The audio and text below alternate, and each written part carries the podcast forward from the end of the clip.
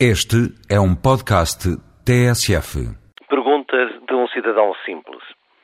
A imprensa relatou-nos que a nova administração das estradas de Portugal determinou acabar com um conjunto de mordomias. 800 veículos, um por cada dois trabalhadores, com um cartão de combustível ilimitado, jipes para o Conselho de Administração e quejantes.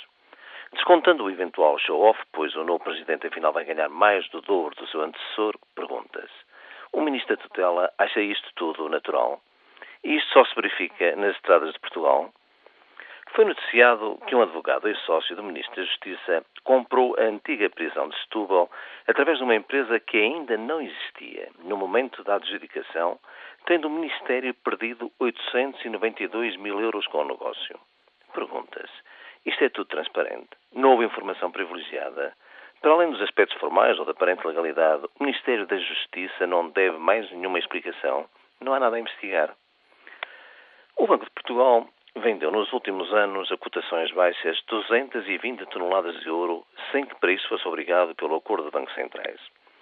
Questionado pelo PCP sobre se o ouro já tinha deixado de ser valor refúgio, foi respondido com displicência que a troca por divisas rendia muito mais.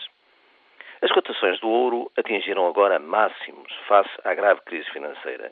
Para se ter uma ideia, só de 2005 para 2006, apesar das vendas de ouro desse ano, o Banco de Portugal ganhou 100 milhões de euros com a valorização do ouro. Faço isto perguntas. Quanto é que o Banco de Portugal e o país perderam com a venda das 220 toneladas? E isto não tem nenhum significado, nem acontece nada a quem gera assim o património público? O Ministério das Finanças, no orçamento e nas negociações salariais, disse que a inflação para este ano seria de 2,1%. Dois meses depois, o Banco de Portugal disse que esta será de 2,4%, acrescentando que a probabilidade da inflação ficar acima deste valor é de 54%. Pergunta-se. O Primeiro-Ministro vai continuar a dizer que os trabalhadores da administração pública não vão perder este ano o poder de compra e vai continuar a afirmar que os sacrifícios são para todos.